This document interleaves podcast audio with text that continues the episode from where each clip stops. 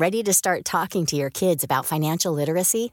Meet Greenlight, the debit card and money app that teaches kids and teens how to earn, save, spend wisely, and invest with your guardrails in place. Parents can send instant money transfers, automate allowance, and more. Plus, keep an eye on spending with real time notifications. Join more than 6 million parents and kids building healthy financial habits together on Greenlight. Get your first month free at greenlight.com slash ACAST. That's greenlight.com slash ACAST. Heraldo Radio. El dedo en la llaga. Había una vez un mundo en el que nadie creía. País de historias inexplicables. Una nación con personajes asombrosos. Santo Tomás tenía razón. Hay que ver para creer. El México increíble. Las verdades que duelen. La voz de los que callan. El dedo en la llaga. Infórmate, diviértete, enójate y vuelve a empezar. El Heraldo Radio presenta El Dedo en la Llaga con Adriana Delgado. Te vi, me viste, al principio fue una broma, luego la verdad se asoma, intercambiamos sonrisas. Y así iniciamos este dedo en la llaga de este viernes 15 de diciembre, iniciando ya nuestras fechas navideñas. De hecho, ya mañana debería empezar la primera posada de esta Navidad 2023. Y bueno, vamos a escuchar a Karim León con esta canción que se ha convertido en todo un éxito. Mi primera cita o primera cita, que además fue ganador del Latin Grammy a Mejor Álbum de Música Norteña y el pasado 11 de diciembre se presentó en el programa de Jimmy Fallon que se transmite desde Nueva York. Después de eso nos veíamos casi a diario. Nuestro amigo el calendario nos dio 400 citas. El paso del huracán Otis en el estado de Guerrero ha dejado a miles de familias sin hogar, alimento y agua, dejando severas afectaciones en la infraestructura, servicios de salud, energía eléctrica, escuelas, además de lamentables pérdidas humanas. Es por ello que desde el pasado 25 de octubre se activó el protocolo de Unidos por ellos, el cual lleva más de 20 años atendiendo a las catástrofes tanto nacionales como internacionales, uniendo voluntades de todo tipo de sector para apoyar a la población y solventar las necesidades de las comunidades afectadas en el estado. Y tengo en la línea a Elisa Trujillo, directora general del Centro Nacional de Apoyo para Contingencias epidemiológicas y desastres CENACET. ¿Cómo está, Elisa? Muy buenas tardes. Muy buenas tardes, Adriana. Muy buenas tardes a ti y a toda tu audiencia. Estamos muy bien y muy contentos y agradecidos por tener este espacio con ustedes. Elisa, es cierto que después de cuando está pasando una tragedia todos nos unimos, pero pasan los días y la vida sigue y la gente que sufrió esta tragedia sigue sufriendo. ¿Qué hacer en estos casos? Definitivamente, Adriana, creo que has tocado un punto clave en el tema de las emergencias y la transición hacia una recuperación. Para nosotros es muy importante, reconocemos la solidaridad de todos los mexicanos y mexicanas que se han unido con nosotros para llevar el apoyo en asistencia humanitaria a las comunidades de Guerrero donde trabajamos. Sin embargo, viene una etapa crítica donde las comunidades dan un salto desde la asistencia hacia una sostenibilidad y una autonomía. Y es por eso que nosotros ahora más que nunca nos unimos por Guerrero, nos unimos por las comunidades que fueron afectadas por el huracán Otis para poder llegar con apoyo, ya no solo en asistencia humanitaria, que nos quedamos todavía el siguiente año en asistencia humanitaria, sino también en diferentes proyectos que apuntan hacia la recuperación económica, la reactivación de medios de vida, por supuesto, la parte de reconstrucción de infraestructura crítica. Qué terrible porque he tenido entrevistas con diferentes personas de organizaciones, de empresas sobre pues cómo están ayudando a esta zona de esta parte de la costa guerrerense y muchas de las personas que sufren y que no han sido visibilizadas son las personas con discapacidad, Elisa. Es correcto. Sí, nosotros dentro de Unidos por Ellos tratamos de llegar siempre a todas las personas de las comunidades con principios eh, humanitarios que se, que se mm, que se priorizan a nivel internacional. Uno de ellos es la parte de, de, llegar de manera neutral, o sea, nosotros llegamos a atender de manera imparcial, neutral y por supuesto sin discriminar a cualquier tipo de población. Sin embargo, entendemos que, la población de personas con algún tipo de discapacidad tienen requisitos muy particulares que deben de ser atendidos, que requieren equipamiento, personal capacitado y en algunos casos elementos muy puntuales.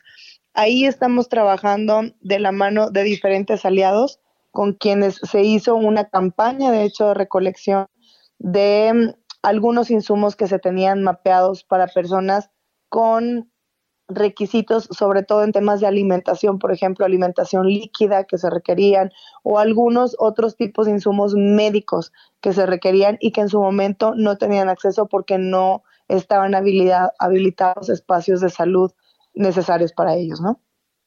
¿Cuáles son estas fundaciones, organizaciones civiles que han participado, Elisa? Bueno, es un listado bastante amplio. Somos actualmente más de 180 instituciones entre organismos del sector público, privado, eh, organismos de la sociedad civil y por supuesto también la academia, que es muy importante para traer las mejores prácticas de la teoría hacia la práctica. Eh, te puedo mencionar, por, por decir y nombrar algunos, eh, las 10 instituciones con las que llegamos a campo en la parte de asistencia humanitaria. Estuvimos trabajando con diferentes instituciones que ellos tienen su proceso independiente y por favor es bien importante para nosotros que todos, toda la el reconocimiento es para ellos. Nosotros solamente nos articulamos para evitar duplicar esfuerzos y para poder apoyarles en caso de que ellos requieran algún insumo particular para que puedan hacer lo que saben hacer perfectamente, que es apoyar a la comunidad en campo. Estuvimos trabajando y seguimos trabajando con entidades como Cadena, Cruz Roja, Asociación Gilberto, Save the Children, World Vision, World Central Kitchen, Scouts de México, Reinserta, Fundación Origen, eh, y, algunas otras de manera intermitente, pero que también están llegando ahí a campo y que se están coordinando con nosotros para poder tener una acción en conjunto. Así es. ¿Cómo se aplican los protocolos ante estas catástrofes, Elisa Trujillo? Sí, nosotros particularmente tenemos un protocolo que se llama Unidos por Ellos. Es un proyecto, eh, es un protocolo, perdón, liderado por Senacet. Senacet es el holding es quien articula los esfuerzos multisectoriales, siempre muy de la mano con el sector público a nivel federal, estatal y local. Trabajamos también en la parte de que una vez que ya se articulen estos esfuerzos multisectoriales y que evitemos duplicar esfuerzos, vayamos en conjunto y coordinemos las acciones en campo. Y el tercer objetivo de este protocolo, que es muy importante para nosotros y es una prioridad, es el tema de transparencia toda la parte del correcto rendimiento de cuentas, mencionar que nosotros somos una donataria autorizada y como tal estamos debidamente em, auditados por, por gobierno, por una entidad privada y también reportamos KPIs a Naciones Unidas. Este protocolo se activa siempre con el apoyo técnico de Naciones Unidas. Somos representantes de dos redes internacionales eh, que trabajan para la reducción y la, y la gestión del riesgo de desastres, que son ARISE México y el Connecting Business Initiative México. Y trabajamos en campo directamente con nuestros aliados, como los que ya previamente mencioné, que son organismos de la sociedad civil legitimados y que saben perfectamente cómo hacer bien el bien. Nosotros, em, en la parte de, donaciones, cuando entran donativos, ya sea en líquido, en especie o en diferentes eh, capacidades y, recursos humanos que hacen nuestros aliados, es importante mencionar que Senacet, todos los fondos que, recibe para emergencia se destinan al 100%. No cobramos ningún tipo de comisión, nuestra operación se cubre con, otros, eh, con otras maneras de financiamiento sostenible. Pero nosotros para el tema de emergencia, el peso que nos están destinando por parte de la población civil o de las instituciones que confían en nosotros, se va directamente a la comunidad. Perdón, y solamente para sumar, ahí se me, se me pasó mencionar que nosotros nos activamos, este protocolo se activa cuando se declaran emergencias de nivel nacional o internacional. Cuando son de emergencias a nivel nacional, respetamos muchísimo el rol que tiene el gobierno federal y el gobierno estatal y local como primeros respondientes y nosotros nos sumamos para trabajar en equipo. Sabemos que ningún tipo de, de aliado puede solo, pero que si vamos en conjunto lo podemos hacer más eficiente, evitar duplicar esfuerzos y llegar con un mejor impacto positivo y, y más rápido a las comunidades que nos están requiriendo. Pues muchas gracias, Elisa Trujillo, por esta entrevista, directora general del Centro Nacional de Apoyo para Contingencias Epidemiológicas y Desastres, CENACET. Gracias por ayudar a México. Muchísimas gracias a ustedes, Adriana, por poner su granito de arena y ser parte de la red de Unidos por Ellos. Ojalá que cada vez se unen más instituciones y que podamos seguir trabajando en equipo por construir un México más resiliente y sostenible. Elisa, te quiero pedir, ¿tienes alguna cuenta, alguna página donde encontramos a Cenacet para seguir apoyando? Claro, con mucho gusto, Adriana. Nos pueden encontrar en diferentes redes sociales como Unidos por Ellos y también en nuestra página de internet que es www.unidosporellos.org. Ahí van a encontrar nuestras cuentas y las diferentes maneras de aliarse. Muchas gracias, Elisa. Buenas tardes. Igualmente, buenas tardes a ustedes. El dedo en la llaga. Y desde Argentina y en exclusiva para el dedo en la llaga, el gran filósofo y escritor Hernán Melana, que hoy nos habla sobre las pulsaciones de vida y de muerte. Filosofía, psicología, historias con Hernán Melana. Hola Adriana y oyentes del dedo en la llaga. Bienvenidos a otro episodio de Filosofía, Psicología, Historias. Hoy vamos a hablar de las pulsiones de vida y las pulsiones de muerte. Y para ello tenemos que remontarnos al año 1885, año en que en Rostov, Rusia, nació Sabina Spielrein, que era una niña brillante y precoz, que a los tres años ya sabía leer y a los cuatro sabía escribir. A los seis años hablaba tres idiomas, el ruso, el alemán y el inglés. Cuando fue un adolescente, comenzó a experimentar una serie de síntomas psicóticos, como alucinaciones, delirios y ataques de ira. Fue diagnosticada con esquizofrenia y la enviaron a un hospital en Zúrich, Suiza, para recibir tratamiento. Allí ella conoció al psiquiatra Carl Jung y ellos tuvieron una relación muy cercana, un apasionado romance que duró varios años y que tuvo una gran influencia en el desarrollo psicoanalítico. Spielerrein se graduó en Zúrich en 1911 como psicóloga con una tesis sobre la esquizofrenia. Luego se mudó a Viena, en Austria, para estudiar con Freud y escribirá una obra, que será la obra de su tesis, que se llamará De la destrucción como causa del origen del mundo. Ella decía cosas tales como que la muerte es la compañera del amor y juntas rigen al mundo. Ella propone que la vida y la muerte son dos fuerzas opuestas pero complementarias que rigen este mundo en el que vivimos. Es algo que poseemos los seres humanos. La pulsión de vida es una fuerza creativa y constructiva que busca la unión y la integración. Se expresa a través del amor, la sexualidad, la creatividad y el altruismo. Y la pulsión de muerte es una fuerza destructiva y desintegradora que busca la separación y la disolución. Se expresa a través de la agresión, la autodestrucción y la destructividad del otro. Spielerrein sostenía que estas dos fuerzas están presentes en todos los seres vivos, en todos los organismos, desde los unicelulares hasta los seres humanos, y la tensión entre estas dos fuerzas es lo que da lugar al dinamismo de la vida. En el caso de los humanos, la pulsión de vida se expresa a través del instinto de autoconservación, el instinto de sociabilidad, la sexualidad, mientras que la pulsión de muerte se expresa a través de la agresión. Spiller-Rein creía que la neurosis era el resultado de un desequilibrio entre la pulsión de vida y la de muerte. En los casos de neurosis, la de muerte se vuelve demasiado poderosa y supera la pulsión de vida. Y esto puede dar lugar a una variedad de síntomas como ansiedad, depresión, culpa, agresividad, ira. La teoría de Spieler-Rein luego será tomada por Freud, la llamará Eros y Tánatos.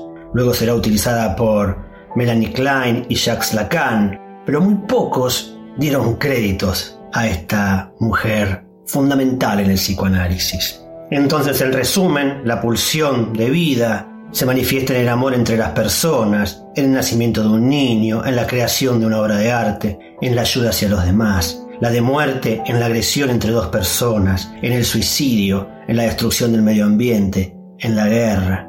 Es mucho más fácil la pulsión de muerte, que algunos llaman pasión de muerte, que la pulsión de vida. El odio es gratuito, es muy fácil, no cuesta nada. El amor necesita de coraje, de valor y de un esfuerzo, porque en el amor uno va hacia el otro. Por eso el mundo que tenemos se manifiesta de esta manera. Porque es más fácil odiar que amar. Sin embargo, el amor tiene la capacidad de ser semilla hacia el futuro. Y me despido con una frase de esta pensadora, Sabina Spielrein, en donde nos habla de estas semillas de amor. Y esta frase dice así. La flor de un día también da su vida al sembrar la semilla de la próxima generación. Gracias a Adriana y oyentes del Dedo en la Llaga. Si quieren escuchar más episodios de filosofía, psicología e historias, Pueden buscarlos en diferentes plataformas sociales. Soy Hernán Melana y espero encontrarme con ustedes la próxima semana. Y hoy es viernes del historiador Ignacio Anaya, que hoy en sus cápsulas del pasado nos habla sobre un recorrido por los exvotos. Cápsulas del pasado con el historiador Ignacio Anaya. Hola Adriana, hola amigas y amigos del Dedo en la Llaga y esta es mi cápsula del pasado. En México existe una tradición que entrelaza la fe con la historia, la naturaleza con el arte. Son los exvotos, ofrendas silenciosas llenas de esperanza y gratitud que cuentan historias de promesas y milagros, reflejando la rica tapestría de la vida mexicana. Los exvotos parten de una tradición del mundo católico, pero aquí en México han adquirido ciertas particularidades. Desde un exvoto datado en 1704 resguardado en el Museo de Tepozotlán, hasta las humildes ofrendas en capillas rurales. Cada pieza es un testimonio de fe y supervivencia. Hasta la fecha todavía continúan. Si les interesan verlos, pueden ir al Museo de la Virgen de Guadalupe en la Basílica, ya que al entrar uno es recibido por un pasillo lleno de exvotos dedicados a ella. Estos objetos, a menudo modestos en su materialidad, pero inmensos en su significado, representan una promesa cumplida, un milagro concedido, un diálogo entre lo terrenal y lo divino. Varios aspectos de México se ven reflejados en estos exvotos, como la geografía del país, marcada por montañas imponentes y desiertos Los exvotos narran diversos accidentes, desde animales domésticos o encuentros con bandidos en caminos polvorientos hasta enfermedades graves. En ellos, la naturaleza mexicana no es solo un telón de fondo, sino un personaje viviente que participa en las historias de fe y supervivencia. Algunos retablos muestran perfectamente este simbolismo. Montañas azules, un lago profundo y un árbol solitario componen una escena donde el cielo se une con la tierra, lo divino con lo humano. En esta obra, cada elemento natural es un símbolo y el conjunto es un diálogo mudo pero elocuente entre la Virgen y sus devotos. La influencia de la herencia católica de México, especialmente intensa tras una historia plagada de conflictos en el siglo XIX y principios del XX, se manifiesta en los exvotos. Estos objetos capturan temas de lucha, injusticia, revolución y esperanza, sirviendo como un eco de la gran historia contada desde la perspectiva del pueblo mexicano. Los exvotos no son solo objetos de devoción, sino narrativas populares. Cada uno es una voz en un coro que cuenta la historia de México desde la perspectiva de sus protagonistas más humildes. Son testimonios personales de fe, miedo, agradecimiento y amor, uniendo a la comunidad en una historia compartida. En México, el espacio del exvoto es un lugar cargado de afectividad. Más allá de su función religiosa, cada exvoto es un puente entre la divinidad y el fiel, un espacio donde el diálogo, ya sea de gratitud o súplica, se materializa. En ellos, las emociones humanas se hacen tangibles, capturando el espíritu resiliente y esperanzador del pueblo mexicano. Este viaje a través de los exvotos de México revela no solo la profundidad de la fe y la creatividad del pueblo mexicano, sino también su capacidad para encontrar belleza y significado en medio de la adversidad. Los exvotos son en esencia ventanas al alma de México, narrando historias de un pasado vivido intensamente y un presente abrazado con esperanza. Espero que les haya gustado este episodio y recuerden escucharnos cada semana. Muchas gracias y hasta la próxima. Y hoy es viernes de comer y beber bien. ¿Y quién más que Miriam Lira, que hoy nos habla sobre las bebidas de Navidad como el ponche y el vino caliente? GastroLab. Historia, recetas, materia prima y un sinfín de cosas que a todos nos interesan. Hola, ¿qué tal Amigos del dedo en la llaga, feliz viernes para todos ustedes. La Navidad es una época del año llena de tradiciones y celebraciones. Y las bebidas que se consumen durante esta temporada son un elemento clave en muchas culturas alrededor del mundo. Cada bebida navideña tiene su propia historia y también simbolismo. Es por eso que aquí exploraremos algunas de las más emblemáticas. Vámonos con el ponche de huevo, que es muy significativo para Estados Unidos y Canadá. Tiene sus raíces en la Inglaterra medieval. Originalmente era una bebida de la aristocracia, hecha con leche, huevos y vino o licor de cerezas. Con el tiempo, al cruzar el Atlántico hacia América, el vino fue sustituido por ron o whisky, adaptándose a los ingredientes disponibles. Hoy es una bebida asociada con la calidez y el espíritu festivo de la Navidad. Ahora vámonos directo a Alemania para conocer el Grunwein, mejor conocido como vino caliente especial. Tiene sus orígenes en los países de habla alemana y se cree que comenzó en la Edad Media. Es un vino tinto calentado con especias como clavo, canela y cáscara de naranja. A menudo se consume en los mercados navideños, evocando sensaciones de calor y de mucha comunidad. Regresamos a América para conocer el coquito, que es originario de Puerto Rico. Esta es una bebida tradicional puertorriqueña similar al ponche de huevo, pero con un toque muy caribeño. Se elabora con leche de coco, leche condensada, ron, vainilla y especias. Representa la fusión de las tradiciones españolas y los ingredientes locales de Puerto Rico.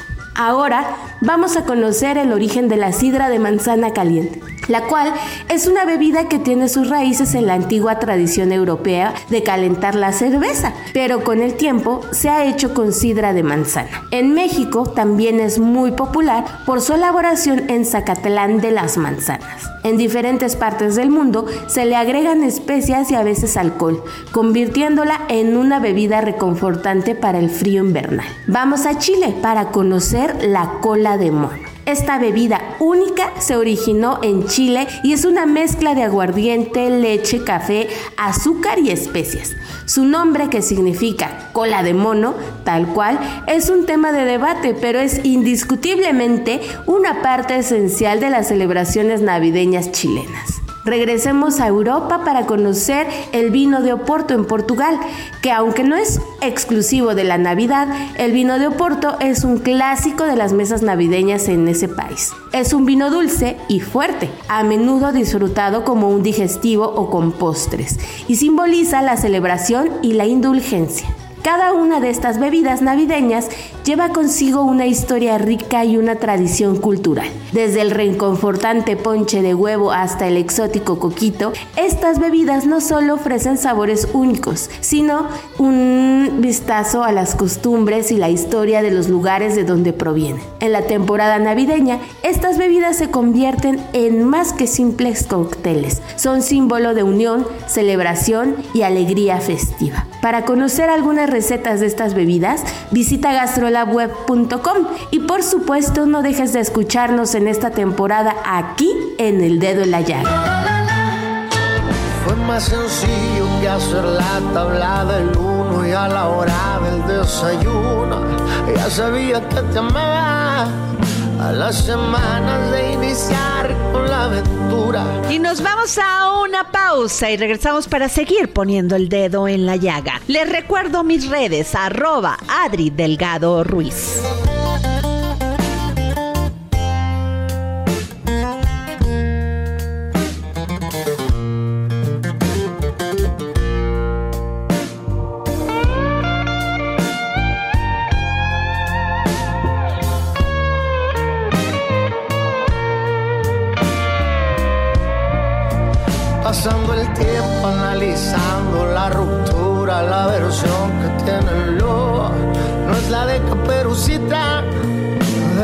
Amarnos nos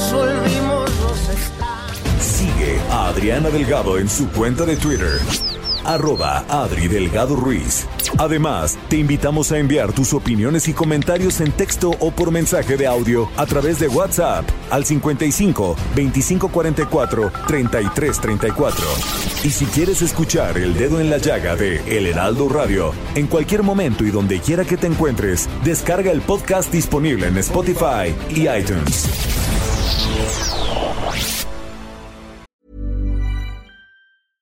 Hey, I'm Ryan Reynolds. At Mint Mobile, we like to do the opposite of what Big Wireless does. They charge you a lot, we charge you a little. So naturally, when they announced they'd be raising their prices due to inflation, we decided to deflate our prices due to not hating you.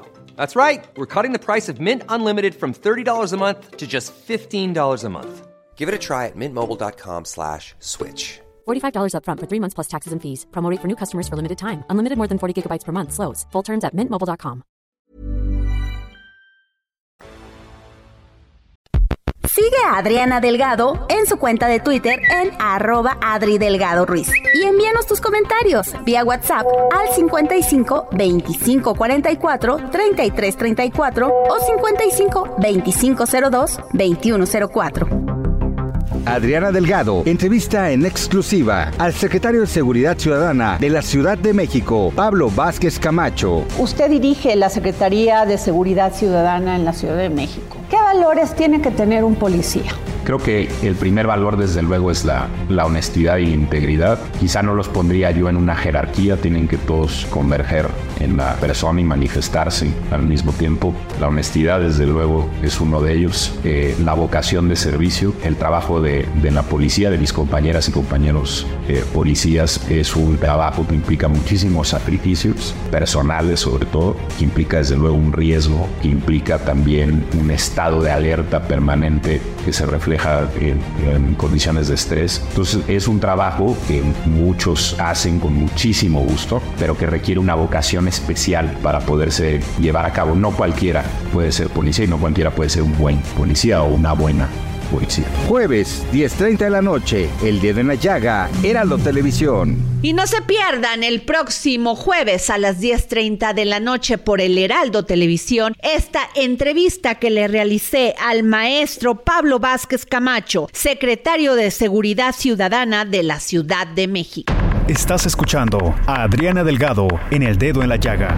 Y estamos de regreso aquí en El Dedo en la Llaga. Recuerden mis redes, arroba Adri Delgado Ruiz. La Cámara de Diputados aprobó aumentar las licencias de paternidad de 5 a 20 días laborales, con goce de sueldo para trabajadores del sector público o privado en caso de nacimiento o adopción de sus hijos. Y tengo en la línea al diputado Omar Castañeda González, integrante de la bancada de Movimiento Ciudadano. ¡Qué gran logro, diputado! Hola, ¿cómo están? Muy buenas tardes, muchas gracias por el espacio. Pues sí, es un gran logro en justicia para las familias de México. Si bien es cierto que es una licencia por paternidad, también hay que reconocer que esto ayuda de manera significativa a esta igualdad sustantiva que estamos buscando en nuestro país, porque el hecho de que los padres se involucren en la en el nacimiento o adopción de los hijos,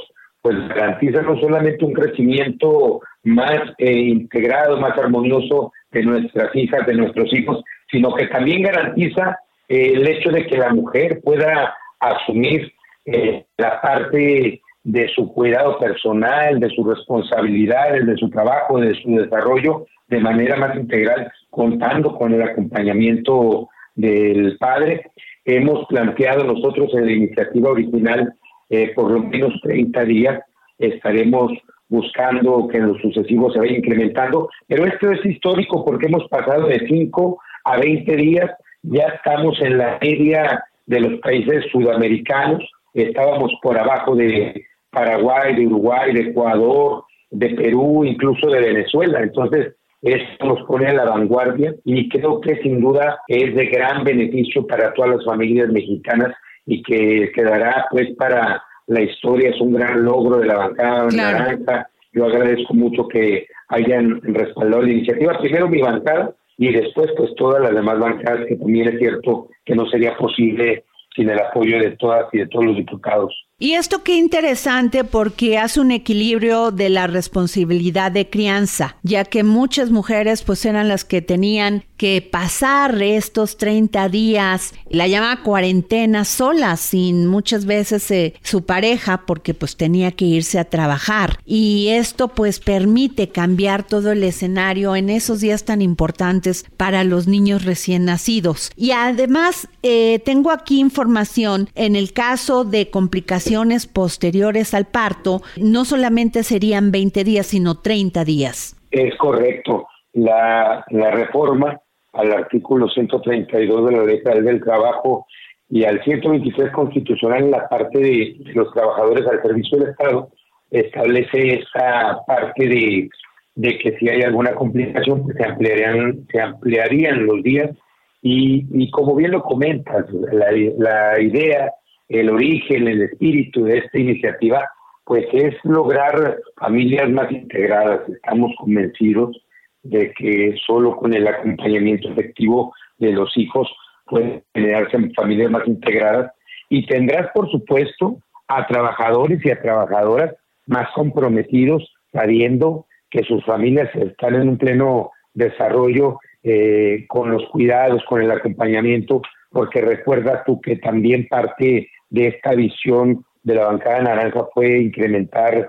eh, los días de vacaciones que pasaron de 6 a 12 días. Entonces, estamos pensando cómo generar leyes, cómo generar estas iniciativas que permitan eh, finalmente tener una sociedad más integrada, más equilibrada, una sociedad más feliz, niños más respaldados, mujeres más empoderadas y bueno, son grandes logros de verdad para, para México. ¿Qué pasaría, y lo digo, este, se lo pregunto como periodista, qué pasaría con estos padres que tienen esta oportunidad que les da la ley de poder estar con su familia durante estos días es, posteriores al parto? ¿Qué pasaría si no cumplen y están con su familia? Bueno, eh, la, la idea, la visión de esto parte de que evidentemente es eh, un beneficio que tienen los padres este, y ya se tomarían otras acciones de manera particular por parte de las madres, las familias. nosotros estamos pensando en la buena fe del mexicano, en la buena fe de las familias, de los padres, porque yo creo que para todos es un, uno de los momentos más significativos el hecho de tener un bebé y creo que nadie va a desaprovechar esta oportunidad y además pues eh, que sin duda este será un momento en el que se puede integrar más la madre, el padre con los hijos, porque como bien lo comentan, hay situaciones en las que, por ejemplo, se plantea una cesárea, se plantea un proceso más complicado y el hecho de que el padre pueda estar acompañando a la madre en este proceso, pues es muy significativo. Yo confío de verdad en que los padres sabremos aprovechar esta gran oportunidad, que ya existen experiencias incluso mucho más positivas en otras partes del mundo. Así es. Además, diputado, pues a mí me gustaría su opinión porque al hablar de eh, la responsabilidad que tiene que tener tanto madre, padre en el desarrollo familiar y el cuidado del hogar que debe ser un 50 y 50% por igual en equidad, ¿qué le, ¿qué le dice a usted la nueva masculinidad?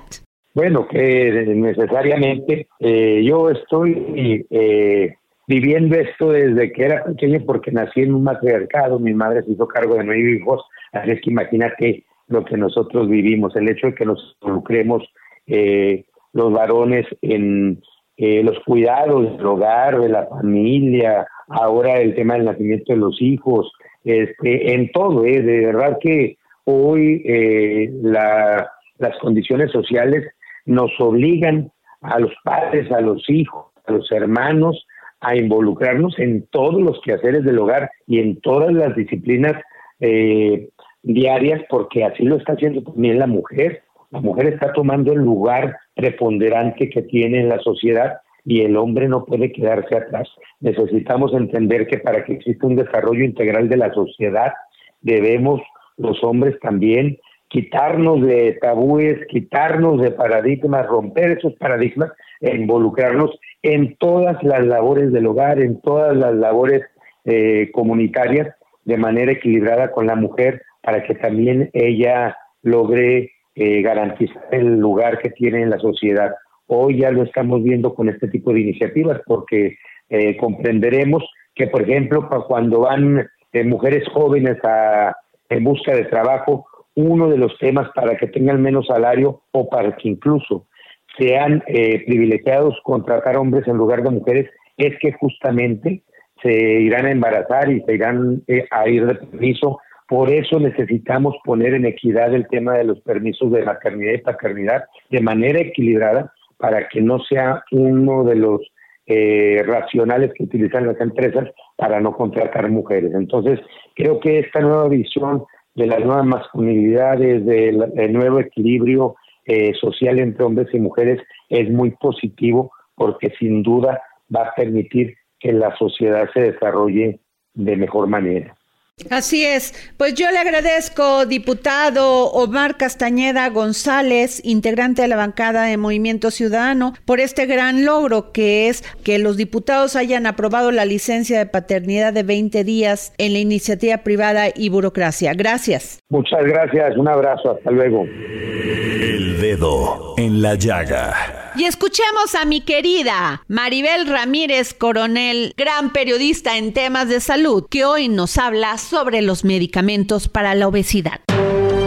Hola Adri, saludos a toda la audiencia. Pues sí, fíjate que han surgido un tipo de medicamentos que están ayudando a combatir la obesidad, que es la epidemia del siglo, y pues que están generando de verdad así como una revolución y una expectativa como de que ahora sí vamos a poder combatir eh, los problemas de sobrepeso que tiene el mundo y que pues es como que la gran novedad y puede cambiar la historia de la salud de la humanidad. Ya hay varios medicamentos hoy en el mercado. El primero que salió se llama Ozempic de la farmacéutica danesa Novo Nordisk y fue como un medicamento primero muy exitoso, claro, primero para los pacientes que eh, lo tomaban para la diabetes, pero los propios pacientes fueron los que fueron descubriendo que les quitaba el apetito y por tanto les ayudaba a bajar de peso. Lo comentaban con sus médicos y los médicos lo fueron notando también y luego pues seguro hubo reportes hasta que las farmacéuticas también lo descubrieron. Y ha sido pues prácticamente en el último año, año y medio que en Estados Unidos se generó un boom de consumo de estos medicamentos. Primero porque celebrities como las Kardashian y otros artistas de Hollywood lo comentaron en redes sociales que les estaba haciendo muy bien y bueno, pues varios mencionando y dándole aplausos a este medicamento. Se desató un consumo exacerbado a partir de ahí. Y luego más aún, el magnate Elon Musk, el dueño de Amazon, de PayPal y el que compró Twitter y que tiene otras empresas, también tuiteó que le estaba ayudando mucho y pues hizo más famoso a este medicamento Ozempic. Ahora ya hay otros de distintas farmacéuticas, por ejemplo, Eli Lilly ya trae su, su medicamento contra obesidad y que también está resultando un éxito, es decir, salen nuevos medicamentos y se venden como pan caliente, ¿no? Se están convirtiendo de verdad en un mercado millonario. En Europa se estima que el mercado terapéutico mundial de la obesidad, farmacéutico, digamos, que son medicamentos como tales, podría valer cerca de 100 mil millones de dólares en la próxima década. E incluso quizás podría ser el doble si las cosas siguen como van. Al grado de que en el país vecino del norte empezaron a quebrar las cadenas de alimentos, asesoría y suplementos para bajar de peso. Todas esas cadenas como Weight Watchers y otras que se supone que ayudaban a la gente a, lograr sus hábitos y a, meterles pues el ejercicio y todo eso, resulta que ahora están teniendo problemas porque ha bajado mucho la demanda porque la gente se está yendo por las opciones de los medicamentos. Y muchos lo ven como la gran solución, una solución milagrosa, eh, pero pues todo está por verse. Eh, no es tan milagrosa como aparenta. Según han admitido los propios fabricantes, estos medicamentos no curan la obesidad, solo ayudan a controlarla mientras los pacientes la tomen, tomen el medicamento. En el momento en que suspendan el tratamiento, las personas volverán a subir de peso. Entonces, realmente hay reservas, hay que tomar estos medicamentos, abordarlos con las debidas reservas y mejor tener los mejores hábitos.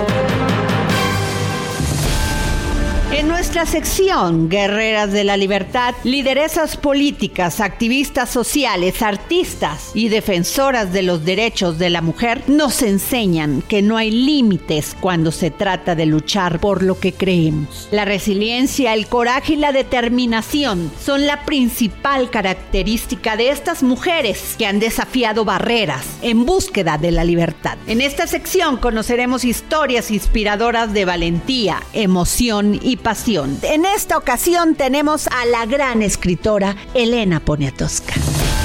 Pues mis padres estuvieron los dos en la guerra. Mi padre fue, yo no, mi hermana y yo no vimos a mi padre durante cinco, casi cinco años, porque nos venimos a México en 1943.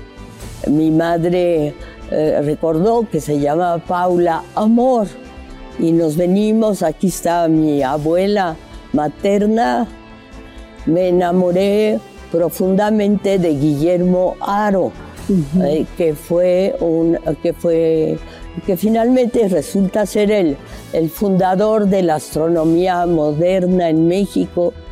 Bueno, yo creo que uno conoce el amor desde, hay muchos tipos de amor, pero el amor amoroso de las parejas pares, como diría López Velarde, pues este, yo creo que solo sucede una vez en la vida, ¿no? Es, o sucede pocas veces. Pero bueno, la tía Pita, amor, decía, a mí no me pregunte de amor, el amor lo llevo en mi apellido, así como hablaba. Así que no, no, yo creo que se puede vivir con amor y, yo sí le puedo poner, sí puedo poner mi, mano al fuego de de que creo que he vivido con amor porque, porque es algo que es inherente.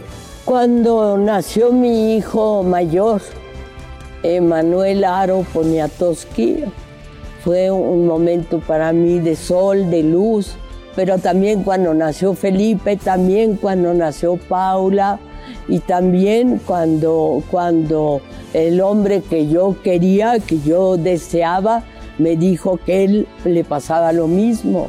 Esos son momentos importantísimos, ¿no? De, y también de a veces de aceptación, de aplauso.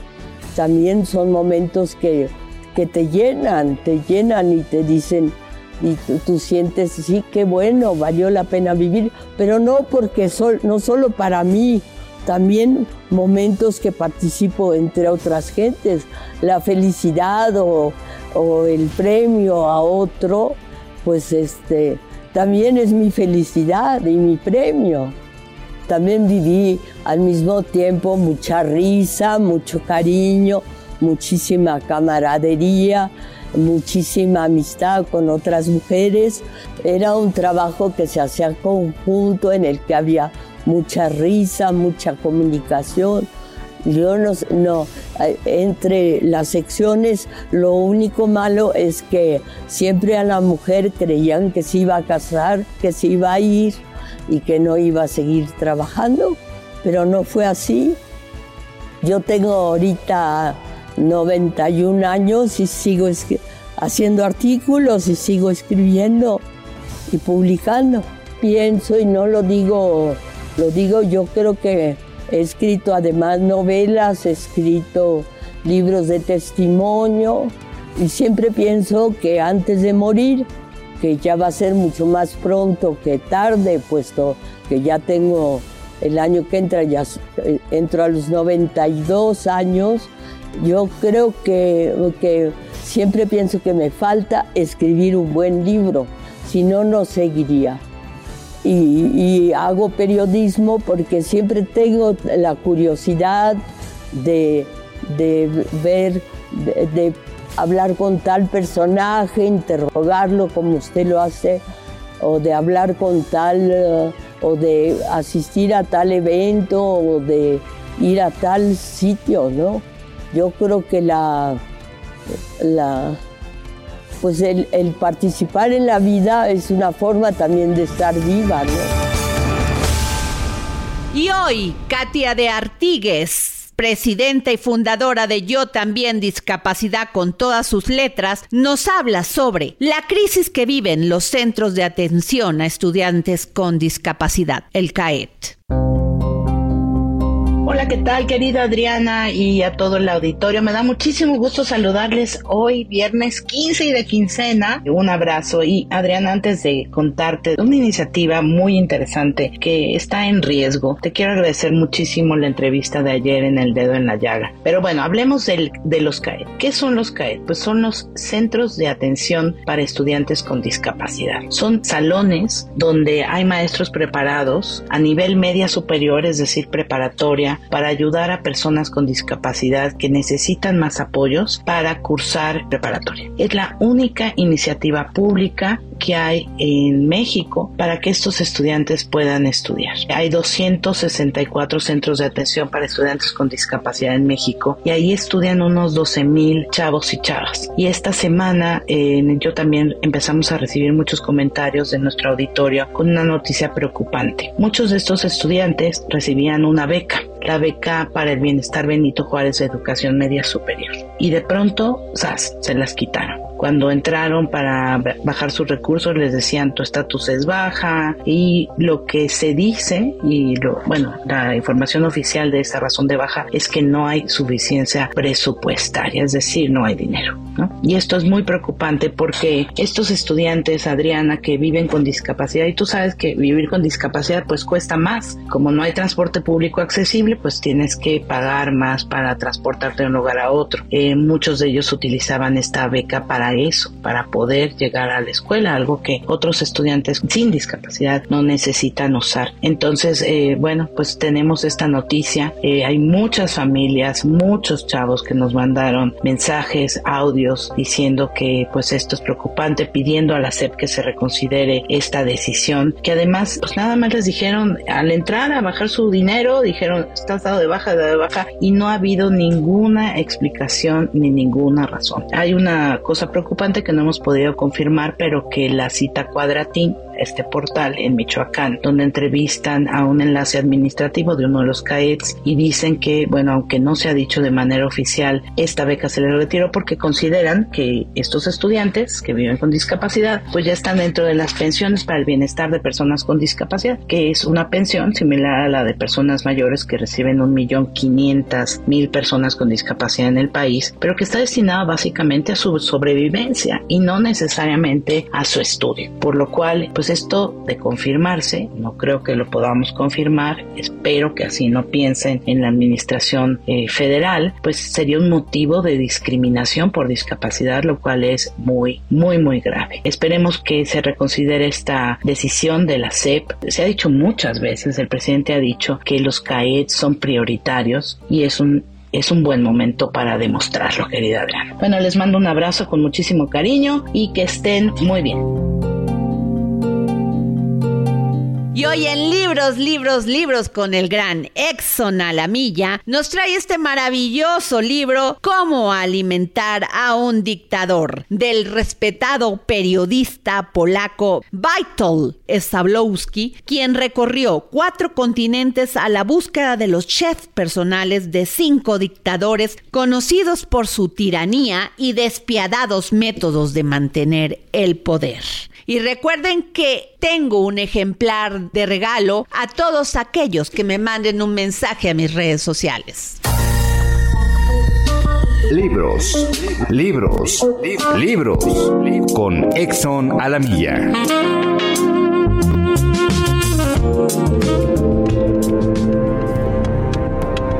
Gracias, querida Adriana. Audiencia del dedo en la llaga. Hoy les vengo a recomendar el libro Cómo alimentar a un dictador del escritor polaco Witold Sablowski, publicado en español por Oberón. ¿Qué menú degustaba Pol Pot mientras dos millones de camboyanos morían de hambre? ¿Y Amin realmente comió carne humana? ¿Y por qué Fidel Castro estaba obsesionado con una vaca lechera? Este es un viaje a través de cuatro continentes, desde las ruinas de Irak hasta las sabanas de Kenia. El autor rastrea en este libro a los chefs personajes de cinco dictadores conocidos por oprimir y masacrar a sus propios ciudadanos. Saddam Hussein en Irak, Idi Amin en Uganda, Eber Hosha en Albania, Fidel Castro en Cuba y Pol Pot en Camboya. Estos cocineros cuentan historias sobre sopas agridulces, pilaf de carne de cabra, botellas de ron y jugos de gin Rooney. El presente volumen es un plato deliciosamente legible y muy serio. Cómo alimentar un dictador proporciona una visión cortada con el filo de un cuchillo de cocina de la vida bajo la tiranía. ¿Qué comió Saddam Hussein tras haber dado la orden de exterminar a, con armas químicas a decenas de miles de kurdos? ¿No le dolió el estómago después? ¿Y qué comía Pol Pot mientras unos dos millones de gemeres estaban muriendo de hambre? ¿Y Fidel Castro cuando arrastró al mundo al borde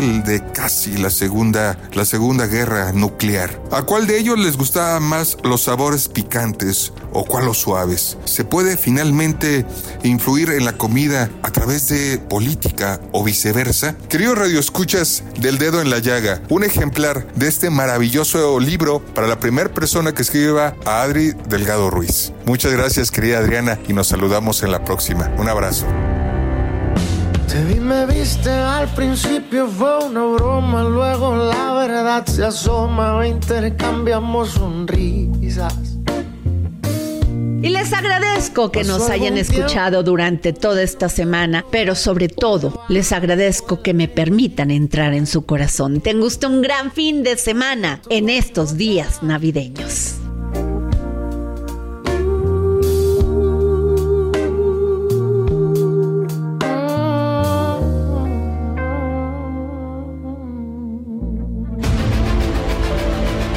El Heraldo Radio presentó El Dedo en la Llaga con Adriana Delgado.